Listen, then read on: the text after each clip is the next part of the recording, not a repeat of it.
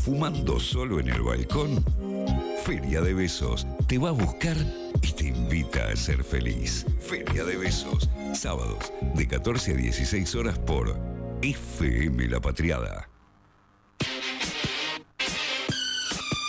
24 minutos pasaron de las 14 horas. Che, estamos buscando también que ustedes nos compartan sus volucompras al 11 22 34 96 72. Ya hay mensajes que Sí, le han llegado a Carva. mensajes. A ver qué te Eh, dicen, Carva. Desde. ¿Desde dónde? Desde Villa Oluro me ofrecen un nebulizador. Muy Agradezco bien. a la familia Hidalgo Vázquez. Ok. Eh, Un beso a la familia Hidalgo Vázquez. Eh, después ¿Hace Clara- ruido ese nebulizador que te van a prestar? Me van a prestar un nebulizador que no hace ruido. Me Ya me compré, chiquis, gracias. Bueno, pero vendelo como el libro que salud. contaste recién que vendiste, también No, eso lo puedes vender. no es lo mismo. Cuidado con la tapita. No, es lo mismo, es verdad. Pero bueno, qué gente solidaria que hay, Carva. Qué bien. Bueno, eh, Clara nos manda un mensaje diciendo que a Maricondo dijo que su método no servía cuando tenés hijos. Es verdad eso. Mirá, ¿ves? Por eso, por eso, Oiga. por eso tienen que rendir cuentas ante la justicia. Y acá me dicen, cuando te venden sal del Himalaya de 3.000 años y vence a los dos meses. Apa. Es verdad eso. Yo tengo sal del Himalaya. No sabía que vencía a los dos meses. Voy a revisar el- el- el- la fecha de vencimiento. Y acá una persona que se hace pasar por un tal Nicolás dice, la red está re buena, aguante la carva. Ya sé que sos vos, Leonardo, deja de mandar mensajes. Bueno, un beso para toda la gente que ahí participa y que nos manda sus mensajitos. Momento del estúpido y sensual algoritmo, Sí. Carva, ¿no es así? ¿Qué nos Sí. traes para esta fecha? Eh, canciones de amor. Canciones de amor, me gusta Me el en tema. modo, en modo melosa. Porque es otoño y tu garganta está con arena y entonces pedimos canciones de amor. Sí, un poco. Igual es como una, una lista de Spotify medio random y medio esquizofrénica, así que era, sepan disculpar. Pero pará. Así funciona mi cabeza. No la vendas así, tu columna. ¿Qué es esto? Esquizofrenia y la rock and roll. realidad, Está muy la bien. realidad. Esquizofrenia y rock and roll es un muy buen nombre para un programa de radio. O una banda de punk. Está muy bien. Una banda de si punk. habremos escuchado punk. Sí. Yo nunca, pero tal vez vos sí. bueno, Carva, adelante, todo Bueno, tuyo el aire. Vamos a ir con, eh, con un tema que a Nico le va a gustar, porque Uy, es bien. un hombre del folclore. Y esta noche voy a ir a una peña, Y además. esta noche va a ir una peña. Sí. Cholo, si querés, como andá poniéndolas, pero las vamos a ir pisando, adelantalas porque las intros son largas, ¿viste? Todo esto. Claro, el folclore tiene intros muy largas. Oh, Carva, mira lo que me traes un sábado a las 2 de la tarde. Ya se puso meloso, Dios. Todavía no, dame un ratito y te estoy abrazando. ¿Querés Bueno, bailar? no, la no verdad- querés bailar. la verdad no. Cholo, ¿vos querés bailar una samba? No. Mira, yo lo voy a sacar al Cholo. Esta noche vamos de peña, Cholo, ¿eh? Qué Toma- miedo. bueno, tomamos vino y vamos de no peña. baila, dice que se emborracha. boludo. Y bueno, hacemos eso. Bueno, tratemos de que no te pase como, Juárez, eh, como a Jorge Ignacio Chango eh, Rodríguez, que es el autor de esta samba, que Claro. es Luna Cautiva. Pero no le está cantando él, ¿no? Eh, no, la está cantando Rally Barrio Nuevo. Rally Barrio. Traté de traer como versiones con cantores un poco más modernos. Y está bien, porque Porque soy- si no- sonaría como tu nebulizador, ¿viste? Claro, Con esos ruidos medio. raros. Está muy Igual bien. vamos a. Hay un poco de gente old school también en mi playlist. Muy pero. bien. eh, bueno, Jorge Ignacio Chango Rodríguez le compone Luna Cautiva a quien era su compañera, que era Lidia Aidebay, Mm, la gringa. sí. Eh, y se la va a componer esta canción después de salir de prisión. No me digas. No sabía que había estado en prisión. El, el subtexto de esta canción tendría que ser Gorda, me la mandé, perdón. ¿En serio? Un poco sí. Eh, resulta que. Ah, por eso dice acércate a la reja. Está preso el chango. No, chico, me pasa que no puedo prestar atención a la letra. Y ahora que decís esto me caen todas las fichas. En 1963 el chango era como toda una sensación en el folclore, fue un letrista y una- un músico de folclore muy renombrado. Sí, claro. En la, La década de oro del folclore, claro. Sí.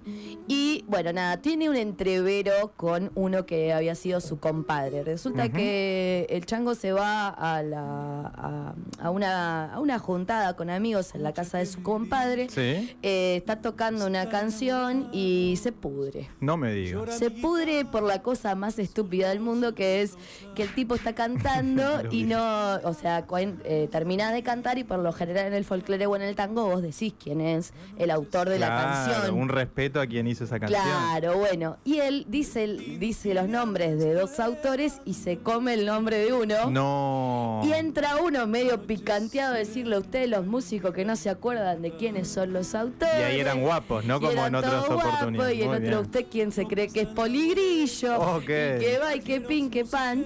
Y bueno, la cuestión es que empieza en una trifulca donde se empiezan a agarrar, se empiezan a tirar con de todo, se agarran a trompadas. Sí. Al parecer el chango tenía plata y le desaparece la plata en la trifulca. Preciosa juntada, ¿no? Hermosa, Digámoslo. Tanto que termina los tiros Oh, bueno, ok. y Rodríguez mata a uno. No, pará.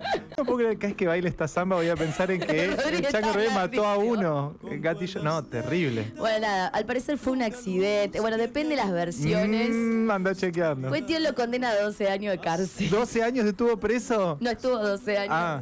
Porque después eh, la dictadura de Onganía lo va a indultar. Pero eso no sabemos por qué, pero bueno, beneficiado por Lo Onganía. investigar. Ok, una de las cosas buenas que hizo Onganía para el Chango Rodríguez, ¿no? Para el resto del pueblo no, pero no. bueno, la cuestión es que él eh, le, conté, le, le compone entonces este, esta canción a Lidia, Sí. que fue su compañera de vida durante todos esos años, en ese momento no estaban casados, se va a casar él estando preso, Sí. eh, y después siguió, siguió con ella. Para mí, eh, insisto, la lectura es, che, gorda, me la mandé y estoy en la... No, y además- Terminé de privado de mi libertad. Tremendo, además lo lar- Pero es una canción tan dulce que a mí me confunde. Mira, escuchemos un cachito, a ver, yo lo subí. Y el tintinear de espuelas de río allá Lo del tintinear de espuelas, al parecer, es el ruido que hace el carcelero Yo con pensé la eso llave. con la llave. Pero uno no se imagina que es eso, ¿viste? Sí. No, hay un subtexto. Está muy bien lo que estás haciendo. Estoy aprendiendo un montón. Es- ¿Te gusta? Es- me está encanta. aprobada esta columna por Nicolás. No, siempre está probado lo que haces porque es maravilloso. Pero me encantó este tema, Carva. Muy bien. Bueno, vamos a cambiar de tema. Dale, ¿te cambiemos de tema, me encanta, ¿qué Eh, nos vamos a ir a la cumbia. Ahí está. Más lo tuyo esto. Esto es más medio lo Está mío. muy bien. Esto es más medio lo mío. Esta es una, una de mis ídolas personales, una la persona a la que aprecio claro. muchísimo. Sí, la queremos. Esta es Miriam Alejandra Bianchi, alias Mm. Gilda. Muy bien. En 1996 eh, la cantante se estaba abriendo las puertas en la escena tropical, Sí. siendo eh, cantora y autora de la mayoría de sus temas, teniendo una figura que no se condecía, digamos, con las mujeres de la cumbia en ese momento. Sí. Eh, o sea, abriéndose camino también en un espacio que se, tenía la particularidad de ser muy, muy, muy, muy machista. Muy machista, eso sí. Eh, Gilda compuso varias de sus canciones y esta canción, que es No es mi despedida, eh, tuvo, digamos, todo un halo de misterio y también, al parecer, eh, tam- eh, hubo como una idea de estrategia de marketing. Porque sale a la luz esta canción después del accidente de Gilda y el productor de Gilda medio que había chamullado que habían encontrado esta pista en un cassette en la ruta, en el accidente, Mm. dándole toda una épica. Y ese, ese cassette intacto, digamos. Claro, donde estaba Tipo la caja negra la base de, de esta canción. Raro. Eh, lo cual no es cierto. Ah, me encanta que vengas a desmitificar. Muy bien, con Lo los puños no- llenos de verdad. lo- Los puños llenos de verdades. Bien. Tampoco se la compone a nadie, a ningún chabón, Ajá, esta canción. sí. Eh, resulta que, no sé si es muy conocido, pero Gilda, aparte de haber hecho su carrera en Argentina, también había hecho giras en Latinoamérica Sí. y hace dos giras en Bolivia. No sabía lo de Bolivia, pensé que era- había, había sido Chile. Fue Bolivia. Fue a Bolivia, fue a Chile, fue a Perú, o sea, tuvo ahí como su... Exitazo su- en Bolivia, ¿no? Su raid latinoamericano. Sí, claro. Y en Bolivia va a conocer a dos chicas, una que se llamaba Yomara y otra que es Juana, que la van a acompañar en esa gira. Eh, se hacen amigas de ellas después de una presentación donde Gila tiene un accidente con la ropa, se, se la arreglan las pibas y están una semana entera eh, con Gilda yendo para todos lados en esa Se gira. hicieron amigas. se hicieron amigas. O, o algo más. ¿Vos traes No, no, data? no, no, Ah, no, no, Ah, esta es una canción en términos del amor de a la amistad. Me encanta. Eh, Gilda se hace muy amiga de estas pibas, Sí. les promete que va a volver para, para Navidad a Bolivia. Ah. Eh, y tuvieron eh, conversaciones por cartas durante bastante tiempo, hasta bueno, después el accidente de, Gilda. Ay, no, claro, y no es mi despedida. Y Bueno. no es mi despedida, un poco es porque el último día que se van a, que se está despidiendo y se vuelve para la Argentina Gilda, Sí. las pibas eran muy jóvenes, una tenía 15, la otra tenía 19, estaban laburando ahí este, en la producción, Sí. hablemos de explotación infantil. Por supuesto. Pero bueno, Gilda se encariña un montón con estas pibas y lloran un montón las Y, tres. cómo no. Y entonces un poco es eso, está dedicada a, a estas dos pibas que la habían acompañado en esa gira por Bolivia. Sería precioso encontrar las cartas que les escribió a estas pibas. Yo Desconozco si están, si Eh, figuran por algunas ahí. cartas supuestamente están y oh, después apareció el productor de Gilda a desmentir que No, bueno, no. viste que ah, Bueno, está pero, pero andan ahí dando vueltas por internet. Pero si esa canción no la escuchamos casi nada, un poquito, Cholo, subila. Estarás conmigo así de paso Carva se, se, se ceba un mate. Bueno, vamos a pasar vamos a pasar a otra a otra canción. Acá Nico va a recordarnos por enésima vez que es mexicano. A ver, yo no dije nada. Oh. Uh, habla con acento, dale. Me- yo, yo estoy en, el- en el- en la búsqueda de mi acento mexicano. ¿Sí? Sí, sí, sí. De a poco vos vas a escuchar eh, a lo largo de la tarde que tiro mexicaneadas. Sí. Muy de a poco. Pero la, la impostación de la voz no lo hemos logrado todavía. Todavía no, pero va de a poco, dame tiempo, dame chance. dame tiempo. Ya, viste, dije dame chance, eso, eso se, dice, Ah, se dice en México. ok. ya, ya lo voy a ir largando, yo lo vas a ver. Bueno, ¿Qué la es esto, La Carva? canción que estamos escuchando se llama La Llorona. La Llorona. Ayer le- eh, me, me voy a comprar un libro sobre La Llorona, una Ajá. novela muy preciosa, justo Sí. lo leía, y ahora que decís esto, más ganas me dan de comprarme la novela. A ver, contanos. Bueno, la interpretación que estamos escuchando es por Natalia Lafourcade, que hizo una reversión de canciones folclóricas latinoamericanas en un disco muy hermoso que se llama Musas. Ajá. eh, que si no lo escucharon, escúchenlo. Eh, la Llorona tiene una historia muy vieja eh, en México. El origen, digamos, de esta canción, pero se pone de moda sobre todo en 1910 con el momento de la Revolución Mexicana. No sabía que era de 1910, mirá No, vos. es anterior. Es, pre- es previa, ok. Pero le meten onda a esta delita y la cucaracha en esa década, justo en el medio del contexto de la Revolución Mexicana. Y un poco está relacionado con las minas que quedaban en las casas mientras los varones van a ir a luchar por la revolución. Esta canción puntualmente vos te referís a las otras. Las otras también, como que todas coinciden con una etapa en la que si bien hubo mujeres que participaron de la revolución y acompañaron también la guerra revolucionaria, enfermeras, sobre todo. también hay una cuestión de varones que van al frente a pelear y mujeres que quedan eh, en el hogar. Ok. Y un poco tiene que ver en la última despedida de una mujer diciéndole adiós al tipo que se va a ir a luchar por la Mira, revolución. y por eso llora. Por eso la llorona. Vos sabés que hay como varias, no sé, por ahí vos tenés como el otro, la otra versión también de la historia y no te la quiero spoilear. Que es una mujer que a la que, bueno, mataron a su hija y que llora desconsoladamente todas las noches a raíz justamente de eso. Y en México cada vez que escuchás a la noche una mujer llorar, Es la llorona. inmediatamente es la llorona. Claro, es la leyenda de la llorona La leyenda. Por eso mismo Nico tiene a la noche miedo y pone sales del Himalaya o esas piedritas para dormir. La- ah, no, es- las piedras esas del Himalaya, no Ah. sé. Para dormir porque le da miedo la oscuridad. A raíz Bueno. de esa infancia tan traumática que tuve. Eh, Con, con aparecidos y calaquitas. ¿o qué Exactamente, es? Calaquita. Calaquitas. Me, me gusta el nombre. Che, qué linda canción esta, me bueno, encanta. es hermosa, pero tiene, vamos a darle una segunda vuelta y vamos Me a hablar encanta. de la señora Chabela Vargas. Chabela Vargas. Chabela Vargas fue una, una gran música mexicana, una cantora de la, de la canción mexicana. Tiene muchas versiones, pero La Llorona y Paloma Negra, creo que es otra, eh, son dos temas que le va a dedicar especialmente a la pintora Frida Kahlo. Ah, mira vos. ¿Por qué? ¿Por qué? Porque si hay alguien que era lesbiana, lesbianísima era Chabela Vargas. Eso- Nunca ocultó su orientación sexual. Qué poco que sé de la vida de Chabela Y da la casualidad que se encuentran eh, con Frida Kahlo, siendo Chabela muy joven Sí. y Frida eh, viviendo ya con Diego Rivera en la Casa Azul.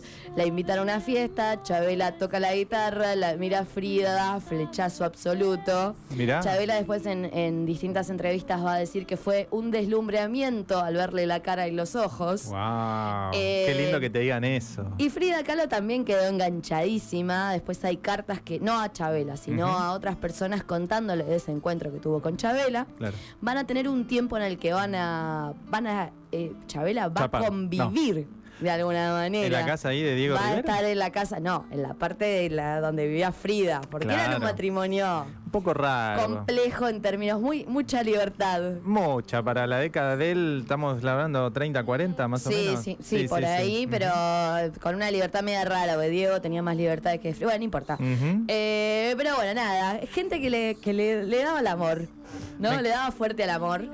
Eh, pero Frida sabemos que había tenido un accidente cuando era joven y ese accidente, digamos, más adelante en la vida le va a seguir cobrando eh, sus, sus cuentas, digamos, o sea, estaba muy mal de salud, y va a haber un periodo en el que ellas están como juntas, Sí. donde eh, Frida está muy mal y, Cha- y Chabela no, no aguanta, no lo aguanta Diego, no aguanta la situación y medio se manda a mudar. Y se va. Y se va y mm, supuestamente Frida Kahlo eh, le escribe diciendo que ya sabe que, que Chabela se va a ir y le dice, es imposible atarte a ningú- eh, en ninguna parte de mi vida y no puedo atarte, ni mis muletas pueden atarte, ni mi cama puede atarte, así que andate.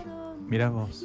Mirá vos, qué fuerte, güey. Qué fuerte. Muy fuerte. Muy fuerte. Muy, Che, muy fuerte. lean la, lean la novela de Marcela eh, Serrano que se llama La Llorona. La Llorona. Sí, sí, sí. Que Esa es, es, la recomendación. es preciosa esa, esa novela, la súper recomiendo. Bueno, vamos a hablar de otro... Pasamos de otro tema de amor, a de ver. otro, tema. Vos haceme la seña cuando se me esté, esté abusando yo del tiempo y No te preocupes, estamos perfectos. Mi amabilidad. y bueno, el tango, justamente, con garganta con arena que tiene. ¡Uy, qué lindo tango! Hoy pen- pensaste en mí para hacer todo esto, ¿no? Sí, obvio. Gracias, Carva. Qué bien me siento.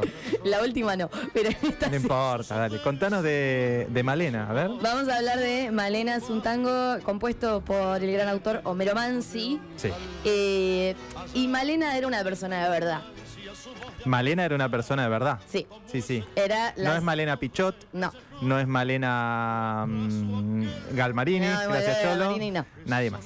no. Eh, hay otras Malenas No, famosas. para mí no. Eh, Malena era Nelly Omar. Nelio.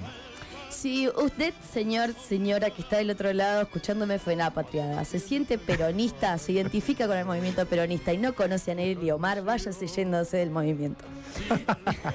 Está muy bien. Nelly Omar era básicamente la mujer peronista del momento. Por supuesto. Amiga de Eva Perón, Claro.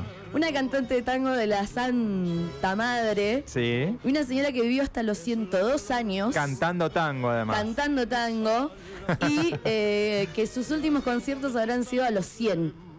N- Exacto, sí, claro. Eh, Una señora que vivió posta un siglo y un siglo recontra re bien puesto. Exacto. Eh, Nelly Omar tiene una vida muy compleja. Eh, vivía en el campo con su, con su familia. El padre de ella, al parecer, le hizo un asado a Gardel. Ahí se conoce con Gardel. Mira vos, mira vos. Bueno, cuestión, el padre de Nelly se va a morir y la madre de Nelly queda eh, sola con 10 hijos, un bajón. Nelly se viene a vivir a Buenos Aires junto con su familia, con la madre, con un montón de deudas del campo que tenía el padre y los cagó a todos. Nada. Sí. Nelly va a trabajar en una fábrica, tiene un origen proletario. Sí. Y a los 17 años por ahí la, la conoce Ignacio Corsini, la prueban para, para cantar y empieza a hacer su carrera eh, como cantante. Me encanta lo que estás contando, es para escribir una historia. Bueno, ¿qué pasa? Imagínate, mujer, campo, proletaria.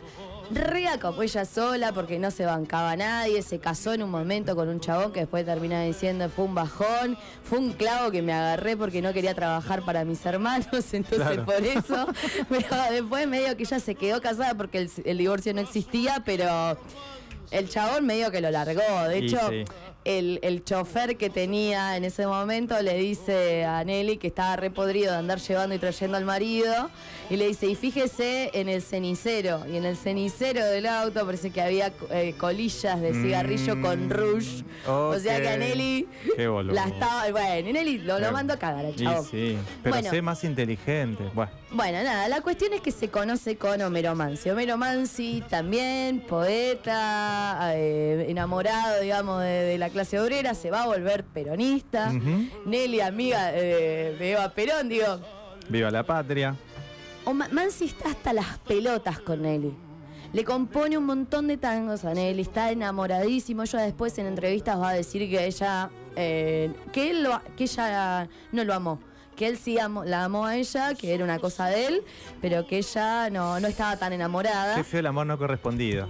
Pero anduvieron. Anduvieron, pero no, no, no, no había amor, no era recíproco. No, aparte había otro problema, que Mansi estaba casado. Estaba a casa. Y en un momento, eh, al parecer, él iba a dejar a la mujer y la mujer de Mansi se trata de matar. Bueno, que se clava un veneno, sobrevive Y Nelly le dice, bueno, ¿sabes qué anda con tu señora? Sobrevivió. Y a mí déjame en paz. Algún día voy a hacer doble clic sobre cómo sobrevivió al veneno. No sé, no importa, dejémoslo ahí, pero. Se, se clava así como una sobredosis, la señora sobrevive y Homero no la, no la puede dejar a su señora y Nelly medio que le corta al menos 10. Mm. Eh, va a llegar el año 51, Homero Mansi eh, está enfermo, se está por morir de cáncer y entonces el médico le dice a Nelly, bueno, Nelly, venga a verlo. Echamos a todos los parientes Sí. como para que ustedes se puedan encontrar y ahí finalmente se despide. Ella nunca va a admitir que, o sea, por lo menos en las entrevistas que había, nunca admitió que, que ella correspondió a su amor, pero, a ver, la persona que le fue a dar el último adiós a ese hombre que le había compuesto un montón de temas. Qué loco, ¿no? Esa historia de amor. Te invitaría a bailar tango porque sé que bailas tango y muy bien, pero Ajá. tenemos una canción más que trajiste, ¿no? Eh, tenemos una última canción. eh, Que no es de tango. que no es de tango. A ver, ¿cuál es? ponerla, Cholo, no tiene nada que ver con nada. Está bien, es un picadito musical para que no nos digan que no pasamos música acá en este programa. Esta es la Joaquín Casu. No tengo. Claro, no. ¿Quién ¿Qué es esto? No, sí, de nombre las conozco, pero digamos. Sí, esta noche voy a bailar la Joaquín Casu en la Peña. Exacto. Este es el último tema que sacaron eh, la Joaquín Casu, se llama Glock. Eh, y un poco celebran eh, las carreras que ambas están teniendo en este momento. Eh, la Joaquín y Casu habían colaborado en 2017 juntas en un tema llamado Ay Papi, ahí se conocen. Eh, y, Cas- eh, y Casu termina siendo una piba que le tiró una mano a la Joaquín en un momento muy difícil. La Joaquín después va a contar. Ella estaba empezando su carrera musical, Sí. una mina con una vida muy compleja, eh, siendo madre de dos nenas.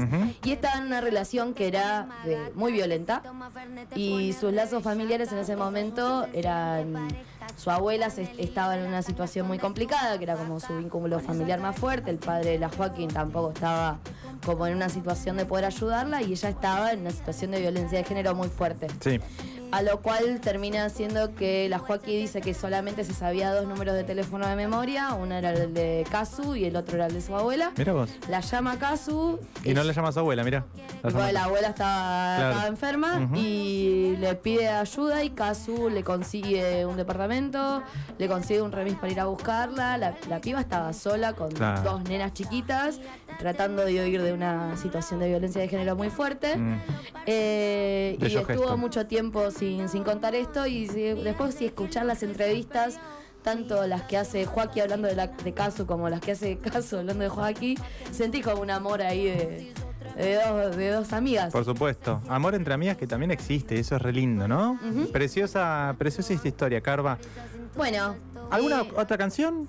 no tenemos. Me encantaría- nos vamos a ir con la última. Va- no, ahí con la última. Eh, Contanos, ¿cuál tenemos, Carva, para irnos? La última es de Raúl Alejandro y Rosalía, gente que ha filmado su historia de amor, su compromiso, gente que se quiere y se besa lindo.